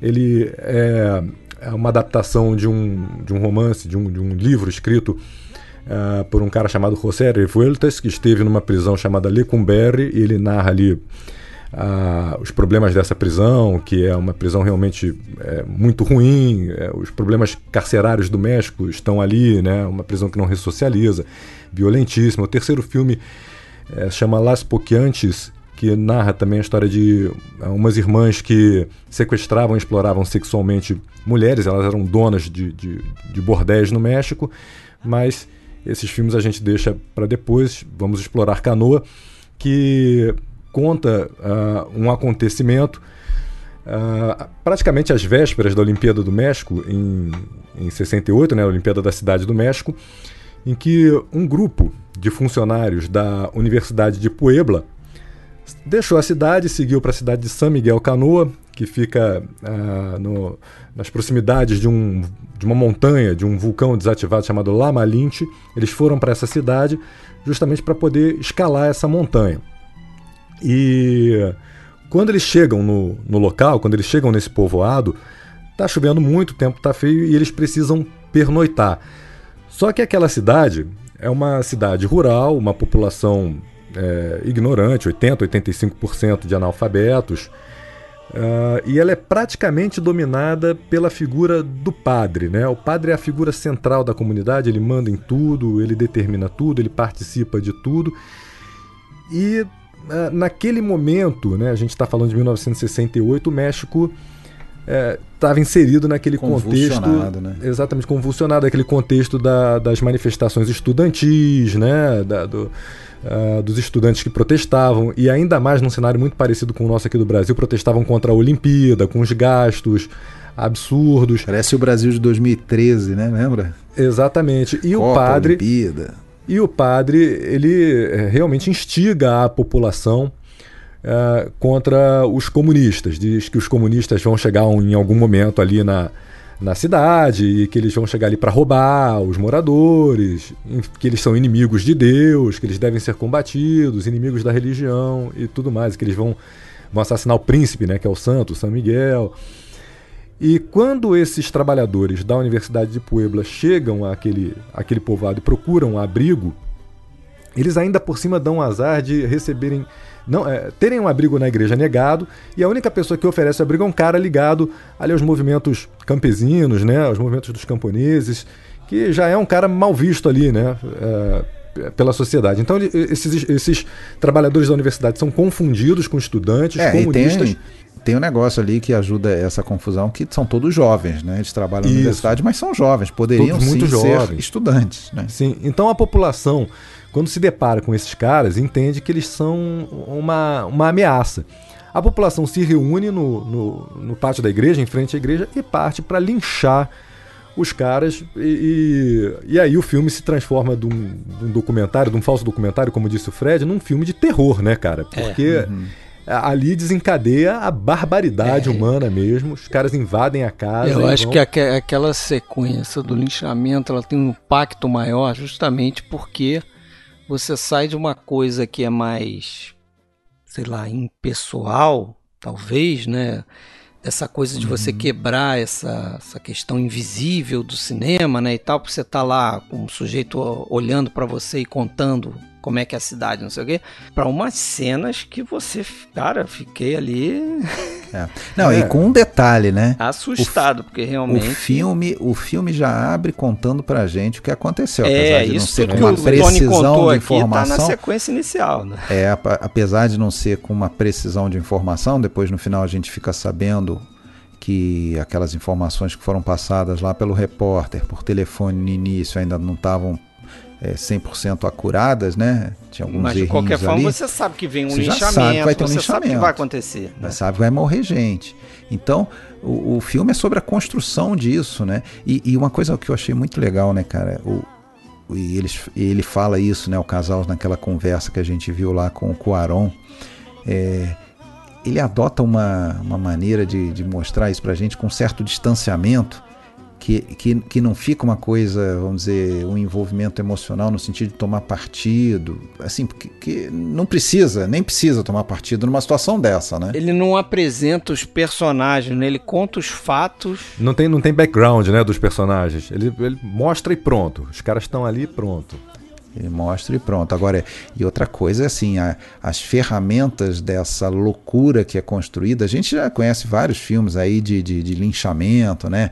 O Fúria lá com Spencer Tracy e, e, e outros, é, é, mas aqui a, a, maneira de ser construído, primeiro, por um padre, usando o sermão, principalmente, e usando aquele negócio dos alto-falantes, cara, acha aquilo ali, porra, de uma é. atualidade, comparando aí com as redes sociais, que você, pô, queria Cara, um, sabe o que, que eu pensei? News ali no... Eu pensei, cara, exatamente isso, assim, se você olhar, pensa no, no 8 de janeiro, de 2023. Uhum. Uhum. Aquele ataque lá ao Congresso.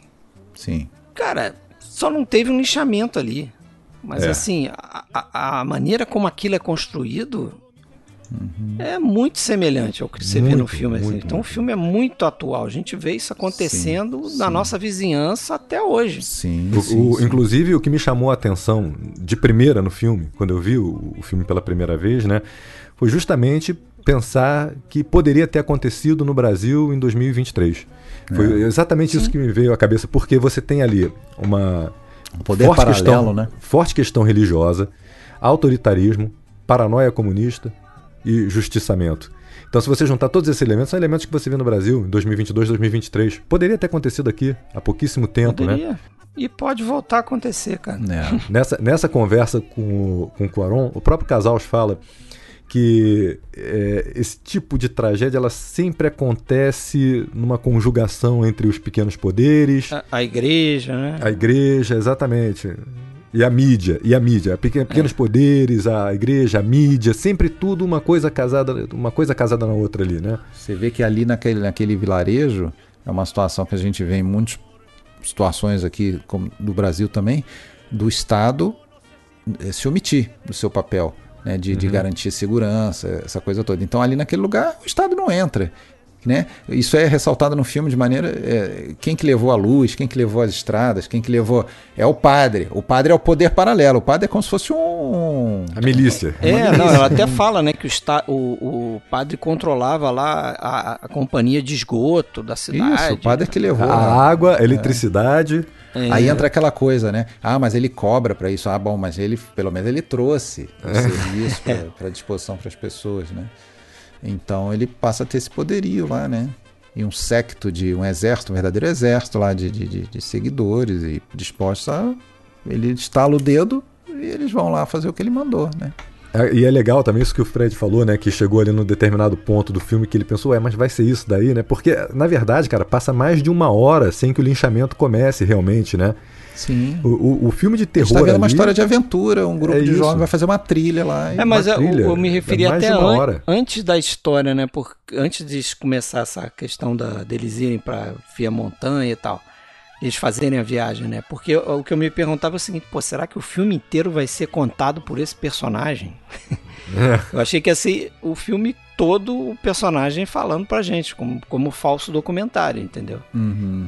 E aí, determinado momento, ele faz essa quebra, que aí ele vai para esses Uhum. trabalhadores da, da faculdade que vão fazer essa viagem, né? Sim. Agora é muito interessante como esse filme foi concebido, né? O filme, ele na verdade, esse acontecimento em San Miguel Canoa, ele ficou um pouco obscurecido, porque pouco depois houve um outro massacre no México, que é o massacre de Tlatelolco, né? semanas depois, porque ah, no dia 2 de outubro as Forças Armadas do México abriram fogo numa praça contra civis desarmados. Centenas de pessoas morreram. Esse massacre 300, aconteceu. né? É, 300, né? 300 pessoas. Foram centenas. O massacre aconteceu 10 dias antes da abertura da Olimpíada. Foi um coisa. massacre muito maior, né? Então é, acabou obscurecendo um pouco os acontecimentos em Canoa. Mas a proposta do Casals para esse filme foi justamente usar um outro acontecimento como uma metáfora para chamar a atenção da violência pela mão do Estado, né? E ele decide fazer, na verdade, a ideia de, de fazer esse filme vem do roteirista, né? Um roteirista que se chama Tomás Pérez Turrent. né? Ele era jornalista, crítico, queria escrever roteiro. Esse daí foi o primeiro roteiro dele.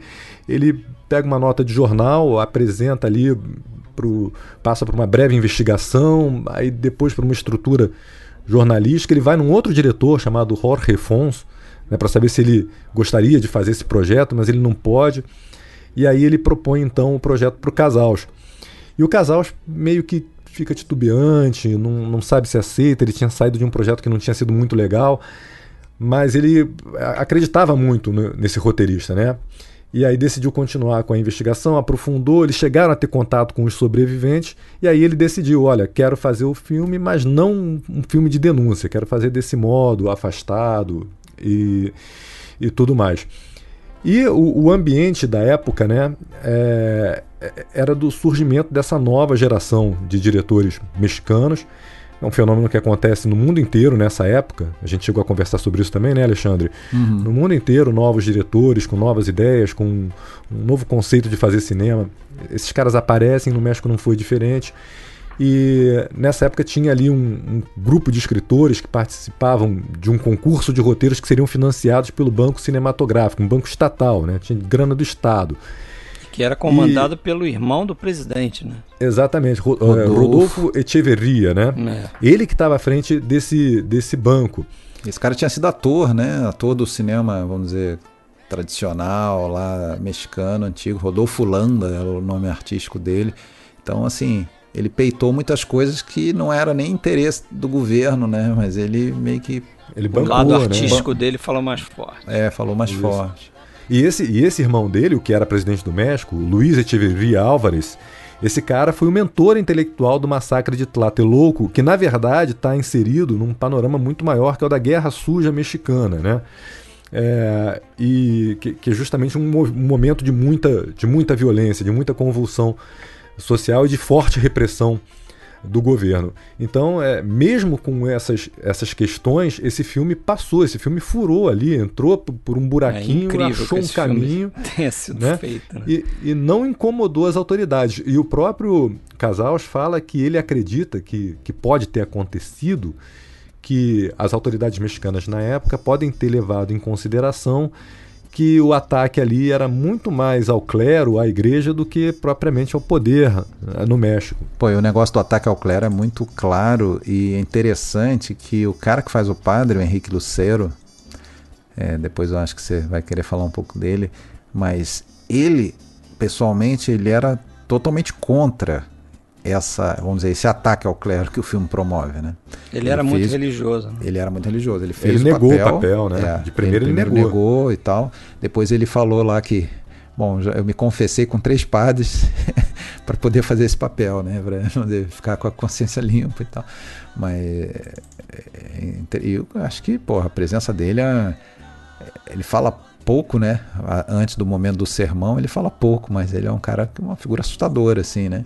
E que lembra, a imagem dele lembra de torturadores de outros filmes ali, né? Aquele, aquele óculos escuro, aquela cara de, general torturador, assim. forçando, tem... forçando um pouquinho, lembra o Vanderlei Luxemburgo, né? É, isso que eu ia falar, nosso Luxemburgo. É, ele tinha um projeto para aquela cidade ali. mas esse, esse Henrique Lucero, é, eu, eu descobri isso praticamente na hora em que a gente ia gravar aqui esse episódio, ele, ele esteve em outros filmes bem conhecidos até. Ele é um cara que é, ele foi encontrado em Roma, no, no Texas, né? É, a língua natal dele era o inglês, ele voltou para o México porque era de origem mexicana, virou um ator muito importante, célebre de teatro, depois foi fazer filmes na França, né? E esse cara ele está em filmes bem conhecidos, é, por exemplo, Os Abutres Têm Fome, meu ódio será serança, ele tá no Meu ódio será serança, né? É papéis pequenos, claro, mas uh, eu descobri que ele tá nesses filmes também. É, esse, esse cara que você falou da narração, Fred, é o personagem, é o Julian, né? Que ele é um dos Isso, que o acaba, nome do né? ator é Salvador Sanchez. Ah, não, Salvador tá. Sanchez, ah, é. desculpa. Não, não, não. Tô, tô confundindo. Claro, a narração é do Salvador Sanches, que, que faz aquele campo, campesino, né? O, dizer, o, o camponês. Você tá falando do dono lá do, do... Não, não, eu estava falando que dos cinco funcionários, né? Dos cinco. Ah, é, tem um que começa o filme. Parece que ele meio que. É, ele é que organiza a viagem. É, sabe quem é que eu estou falando? É o Juliano, o, o mais baixinho ali e tal. É. Roberto Sousa, o nome Isso, Roberto Sousa. Mas é isso, pô, cara, eu achei um ótimo filme, uma construção de, de, de tensão, uma, é, é, incrível, né? E uma bela descoberta, sem, sem e dúvida. Só para só para só complementar aqui, é importante falar também, né? sobre como esse filme foi filmado. Ele não foi rodado em São Miguel Canoa, né? Uhum. Em todo momento os sobreviventes estiveram ao lado do, do casal, ao lado da equipe, acompanhando, dando os depoimentos. Inclusive o casal fala que os depoimentos ali, o que foi filmado, é justamente o que é suportável para a plateia, porque o negócio foi muito mais pesado do que aquilo que o ah, filme mostra, imagina. né? É, ele, mas o filme... E ele teria problemas, né, para filmar na, na própria cidade, né? É por isso que ele evitou e ele até fez algumas é, tomadas lá, né? Isso, Sem depois, atores é, e tal, rapidamente. mas sempre E meio tinha é, gente infiltrado da cidade quando ele estava filmando nessa cidade vizinha, né? Ele fala Isso. disso. É, Tinha gente ele- armada escondida ali entre os extras do, daquela sequência do linchamento ali e tal. Isso, ele Pois filma em é. Santa Rita Atahualpa, que fica do outro lado da montanha, do, da La Malinche, né? Tem isso, tem gente infiltrada lá. O padre de Santa Rita, desse povoado, sabia o que estava sendo filmado. A população não sabia. E aí é engraçado que o Coron pergunta pro casal, né, se o padre estava tranquilo com isso, se estava tudo bem por ele. E aí o, o casal responde: Olha, nós demos mil pesos para ele todas as sextas-feiras e mais 13 mil 13 pesos mil. para sacristia. Então ele Incrível. ficou feliz da vida, né, cara? incrível. E aí, seis meses depois, eles, eles é, fizeram as tomadas lá em São Miguel Canu. O filme não tinha saído ainda, então a população não estava sabendo do que se tratava ainda. É. E o curioso, né? Esse filme foi rodado em quatro semanas e meia. Todos os dias eles saíam da cidade do México e voltavam, né? Eles iam filmar Pra Nem né? pernoitavam, né? Não ter hospedagem. uma é. distância longa e voltavam para não pagar hotel. Agora, você, ouvinte, que já está ouvindo esse episódio pronto e editado, eu, eu também vou querer ouvir, porque eu fico curioso saber como que o Fred vai resolver a questão de trilha sonora, porque esse filme não, não tem praticamente trilha não sonora. Não tem, é verdade. É. Não Vamos tem. botar muitas marchinhas aí mexicanas. Isso. E, e, a repercussão do filme também é importante. Né? Esse filme ganhou o prêmio do júri em Berlim. Ele estreia logo depois em 10 salas e ficou em cartaz por 70 semanas. Claro que teve muita gente, muito mais gente contra do que a favor, né? Ele até cita, o casal cita o Monsenhor Mendes Arceu, que é o bispo de Guadalajara, é, envolvido com a teologia da libertação, ou seja, claramente de esquerda, né? Ele faz uma apresentação do filme no povoado, explica ali por que esse filme é tão importante, tão necessário, né? E por outro lado, em outros povoados a igreja coloca um filme numa lista de filmes que não devem ser visto, e a, é, e, vistos. E a administração pública realmente nem se manifesta e tudo mais. Ele conta que o Rodolfo Echeverria ficou muito orgulhoso do filme, ele gostou muito. E, e esse, e esse apoio seguiu pelos outros dois filmes da trilogia, né? Só que chegou no final lá no Las Puquiantes, o ele caiu o a tal ficha. do Rodolfo, é, o Rodolfo chegou para eles e falou: "Olha, vocês estão querendo transformar nossas vidas no inferno, né? É impossível, vamos parar". Caiu a ficha tardiamente. Deu. Não dá mais. Isso aí. Mas é impressionante só o seguinte, nessa, nessa, nessa noite, nessa gravação aqui, nesse episódio, tanto meu filme, né, o senegalês quanto o seu mexicano, são filmes que a gente sabe que só existem por causa do neorrealismo italiano, né, que trouxe essa possibilidade de você fazer um filme com orçamento baixo, sobre uma, uma realidade, um filme né, É. tocando num tema, é, vamos dizer, político, social, de relevo e tal. É impressionante a, a, a porta que se abriu lá, né, de mostrar que sim, você pode fazer cinema de uma maneira quase é, é, caseira, com poucos recursos, né, e falando de temas sérios e, e sem buscar é, dourar as pílulas, né. Eu queria destacar só também a, a questão da fotografia, né? A câmera parada em muitas partes do filme. E o Casals fala isso, né? Que ele chama o diretor de fotografia, Alex Phillips Jr., e fala para ele: Olha só, eu não quero que te vejam, não quero que sintam sua, sua presença. Você fica quieto, fica parado, sem movimento de câmera, nada que distrai. Eu quero que as pessoas vejam aquilo ali como o James Stewart observa da janela o que acontece ali no pátio do prédio, né? No, no janela indiscreta, né? É. Mas isso faz muita diferença, né, cara? Porque se a câmera começa a se mexer, é, você ganha consciência de estar tá dentro de um filme, de, né, a mão do diretor, a mão, é, é, o filme não tem nada disso, né, cara? Você que, você que constrói tudo ali quando assiste, né? É.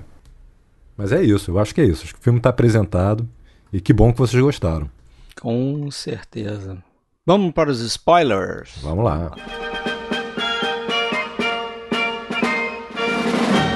Ei, Fred, esse podcast pode conter spoiler. Spoilers, então, de A Negra D. A Negra D, bom, a Negra D tem spoilers porque a, a gente vai vendo a, a, degradação né, daquela moça. Em vários momentos os patrões perguntam se ela está doente, se ela está doente, ela não quer mais trabalhar. A gente acompanha os pensamentos dela, sabe que ela está cada vez mais frustrada e se sentindo numa prisão, não sabe mais o que, que ela está fazendo ali. E a gente vai vendo a mala, de, ela começando a botar as coisas na mala, a gente começa a achar que ela vai embora, vai fugir, vai sair dali, abandonar a casa. É, a gente é levado a crer. Ela deixa a mala prontinha ali do lado da cama, não sei o que, pega a máscara de volta, tem aquela briga que a gente falou. Mas aí é uma coisa até surpreendente, porque em certo momento ela deixa a mala pronta, sai do quarto, ainda olha para o quarto para ver se está tudo arrumadinho. Não, a gente não vê isso em tempo real ali, mas a gente depois entende que ela foi para o banheiro, se trancou e se matou né, dentro da banheira, cortou a garganta ali, os pulsos, sei lá. Né, e, enfim. Que aí é a gente... chocante, né? É chocante, é chocante. É, eu fiquei me perguntando, será que a mensagem dele ali naquele momento é que só tem a morte, é a única forma dessas pessoas escaparem. É, né? Eu me pergunto dessas... também o porquê, né? A gente pergunta exatamente, mas para que? Ela não tinha outro jeito, ela não podia tentar emprego em outro lugar, ela não podia tentar voltar para é.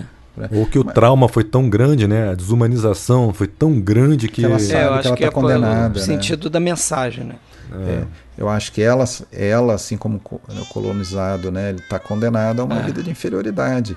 Não que ele seja, mas ele foi tratado, vai continuar sendo tratado como inferior e, em certa medida, ele já se sente, sente um pouco inferior mesmo, né? Porque ele foi acostumado a vida inteira a ser tratado como inferior, A né? liberdade estaria só na outra vida, se é que ela existe, né?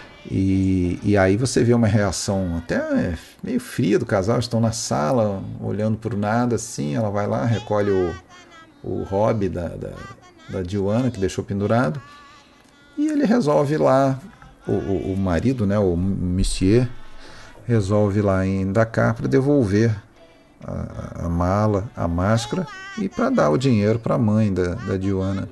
Né? E aí a máscara ganha mais um, um contexto, né? porque ele acaba chegando lá, a gente vê que é como se ele estivesse entrando num espaço hostil, as pessoas olhando para ele é, né, com uma certa, uma certa raiva, com uma certa curiosidade.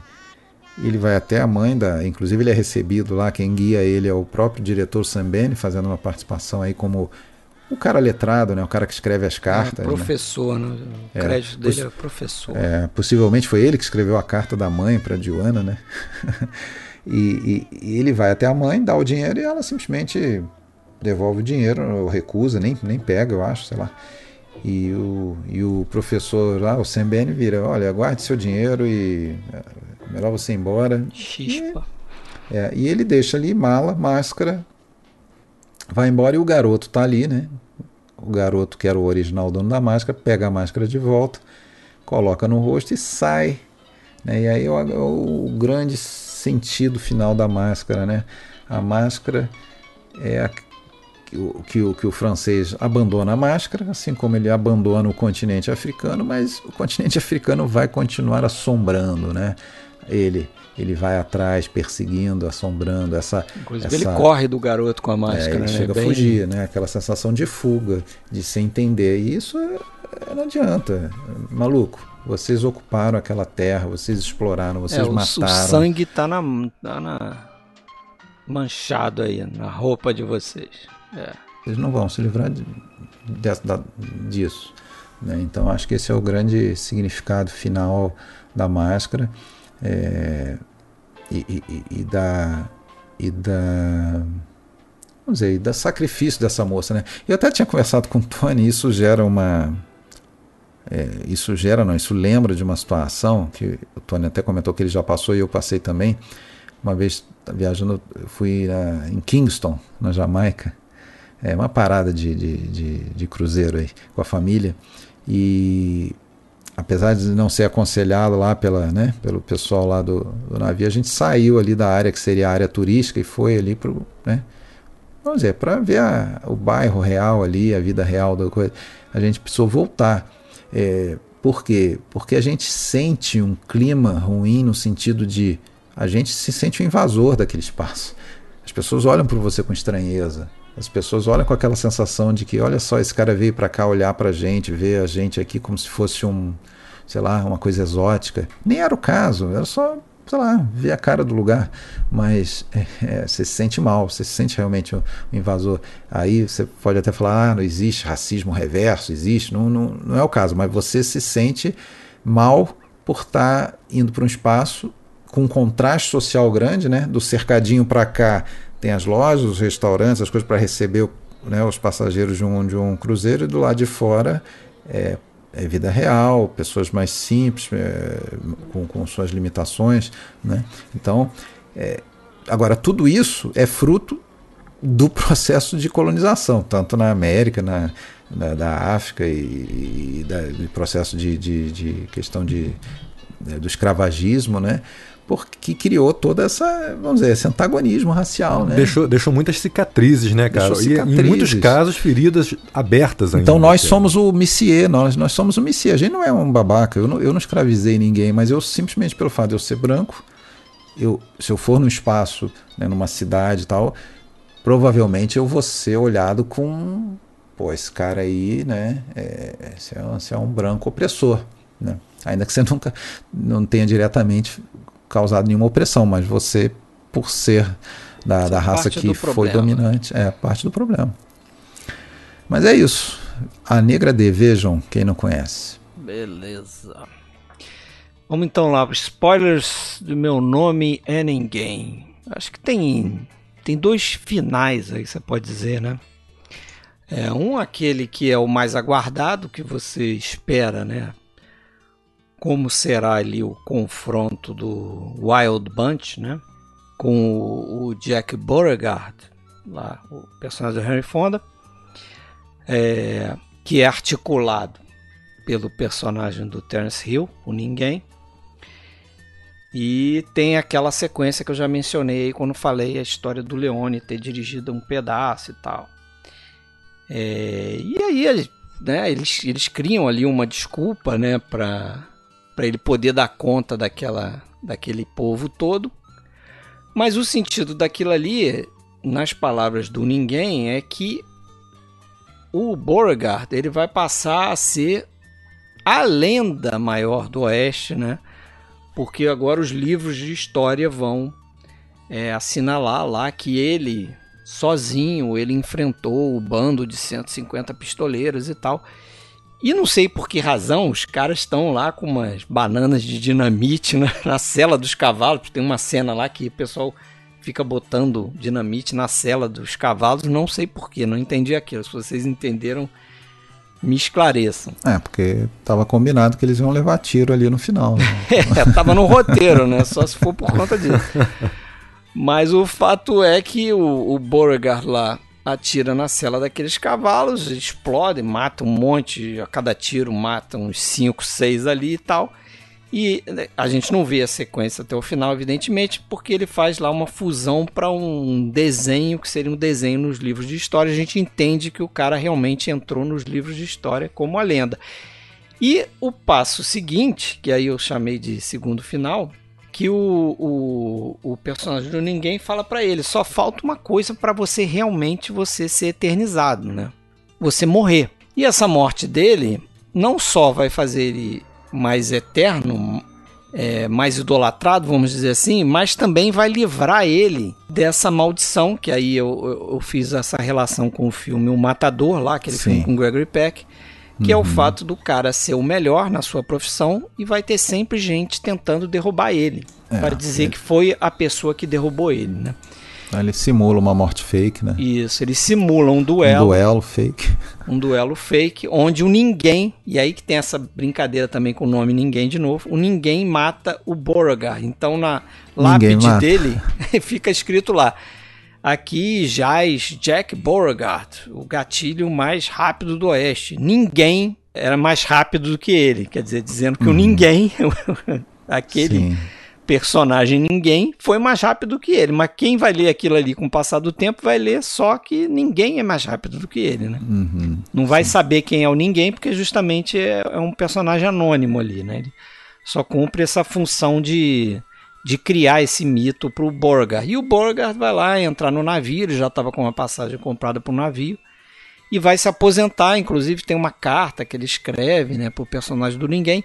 E agora o ninguém, tudo dá a entender, né? O filme, de que o ninguém vai assumir esse papel, esse, esse lugar né, esse cargo, entre aspas, de o pistoleiro mais rápido do Oeste. Vai sofrer por isso, vai ser perseguido. Né? A gente vê até no final um, um ator. Ele aparece no início também, que ele é o líder do bando lá, né? o Jeffrey Lewis. Aham, Lá Sei- no- na barbearia, né? Isso, vocês vão lembrar do rosto dele que ele fez muito filme ali com o Clint Eastwood, né? Na, Aham, aquela fase mais de ação, comédia do Clint Eastwood. Ele é um cara que fez muito filme na década de 70 nos Estados Unidos, Geoffrey Lewis. Eu e meu irmão até brincávamos, chamávamos ele de ele de é tudo. Porque o cara tava em tudo quanto era filme, fazendo uma porrada de papel. Qualquer filme que tu via na sessão da tarde aparecia ele.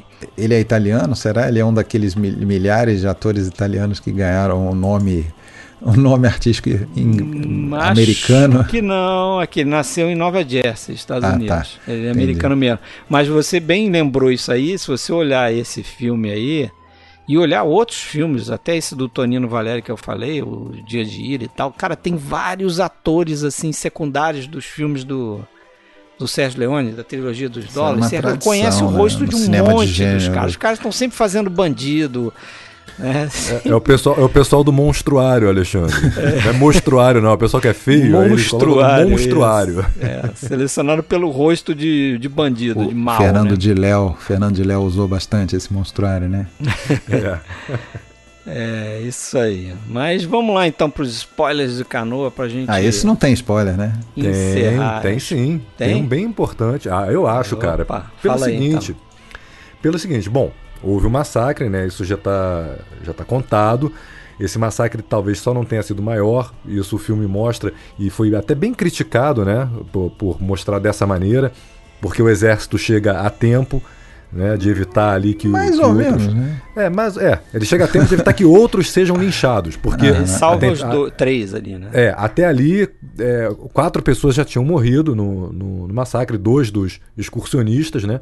Aí o exército vem e, e interrompe ali aquele, aquele massacre que estava acontecendo, né? Os sobreviventes são todos socorridos e tudo mais. ah, Mutilados, né? Mutilados, exatamente. Quatro mortos. Né? O Lucas Garcia, que é o, é o tal do, do- da pessoa que deu abrigo ali, a tal da pessoa que deu abrigo para os excursionistas. O irmão dele, Odilon Garcia. E Ramon Gutierrez e Jesus Carrilho são os mortos. E os três sobreviventes, Julian Gonzalez, o Roberto Rojano e Miguel Flores. E aí tem o seguinte, né, cara? Quando. Aí, aí vem as cenas que foram filmadas posteriormente lá em São Miguel, né? São, são cenas reais da festa de São Miguel, né? com a procissão e tudo mais. E, e eu acho aquilo ali muito forte, cara. Eu- esse que pra mim é o grande spoiler, eu acho aquilo ali muito, muito forte mesmo. Porque toda aquela gente de bem que participou do linchamento, né? Tá participando ali daquela, daquela Aquela procissão procissão. né? E aí começa a subir ali o, o, o- o- a letra, né? O, o, o que aconteceu depois. No final do filme diz ali que foram emitidos 17 mandados de prisão, cinco pessoas só foram submetidas a processo, duas foram liberadas por falta de provas, né? Uma terceira ainda foi condenada a oito anos de prisão, mas saiu dois anos depois com a sentença revogada. E os dois restantes condenados a oito, an a oito anos e 11 anos de prisão. Só que nenhum dos identificados como os principais incitadores foi submetido a processo. Entre eles o padre, né? O nome real do padre era Mesa Pérez. E o padre também saiu ileso, cara. Você vê ali realmente né, que, que ah, não, não houve consequência nenhuma para os principais incitadores. Né? A impunidade ali foi, E- foi grande. E a gente, eu não conheço a história desse Messa Pérez, mas dá a entender naquele, naquela excelente entrevista ali do Cuarón com o Casals que esse Messa Pérez ele tinha lá a história dele, né? Pregressa ali de É. ser um cara bem no estilo do, do personagem do, do Luthiero ali no, no, no filme, né? Né? Não, não é à toa que um, que um deles né, é, o, é o narrador lá, o camponês narrador que fala, né, o Salvador Sanches, que ele fala: hum, é muito, é muito cabrão. Muito cabrão. É muito cabrão. Ele já tinha uma história realmente complicada antes mesmo de ir lá pra San Miguel, né? Mas eu, achei, eu acho muito forte essa cena, cara, com a profissão passando, o santo. Ah, lembrando, lembrando um negócio, esse negócio do cabrão, desculpa, me lembrou que o, o personagem do Lucas, que é o cara que dá dono da casa, para onde eles vão se abrigar, ele também fornece bastante explicações sobre quem é quem, sobre o padre, né? Ele, ele chega a falar também, ah, esse cara é, é, nesse sentido, né, muito cabrão, né, no sentido de também também tem seus podres, também é espertinho, né, cobra pelos serviços, extorque, expõe quem não paga, né, no, no- nos alto-falantes e tal. E, e tem uma coisa também bem interessante nesse final aí, que o casal fala na conversa com o Cuaron, que é sobre a questão da música. Não tem praticamente a música no filme, como a gente já falou, mas nesse finalzinho tem uma música ali de, de batucada, né? um- Uma, uma coisa bem folclórica, com, com né? dança. É, exatamente. Que é ali a dança do diabo, né? E aí o casal fala que o, tem a dança do diabo no átrio da igreja, ele não está dentro da igreja. O padre sai da igreja com São Miguel, que é quem derruba, que é quem derrota o, o demônio, né? E nada acontece com o diabo, né? A procissão segue normalmente o seu caminho, né? Bem simbólico, né? Bem... Bem É. simbólico. É, foi um bom dicas triplas. Foi muito bom. Pesado, gostei. Os que estão seguindo aí os dicas triplas, a gente conhece pelo menos um, né? Fernando, né? É, tem É, gente que aí- capricha, né? Tá. E tenta ver todos. Não é só o Fernando, acho que tem mais gente que. Tem, com é certeza, isso, é mas isso. manifestado assim, acho que o, o Fernando é o que me vem. A gente estava até conversando, né, Fred? Somar aí já são 26, são pelo menos 78 filmes de diferentes nacionalidades. É um bom panorama, assim, do cinema clássico mundial. né? Mas Isso aí, aí. a gente tem que começar a pensar em que países ainda não foram contemplados. Portugal. Coreano, vai ter filme coreano em breve. É. Então tá bom. Virão, virão. Muito obrigado então, Tony, aí pela tua presença, cara. Pô, eu que agradeço. Sempre um prazer. Muito obrigado mesmo pelo convite. É Obrigado, muito bom Tony. conversar com vocês. Abraço, Fred. Tchau. Abraço. Abibu wasanam miniru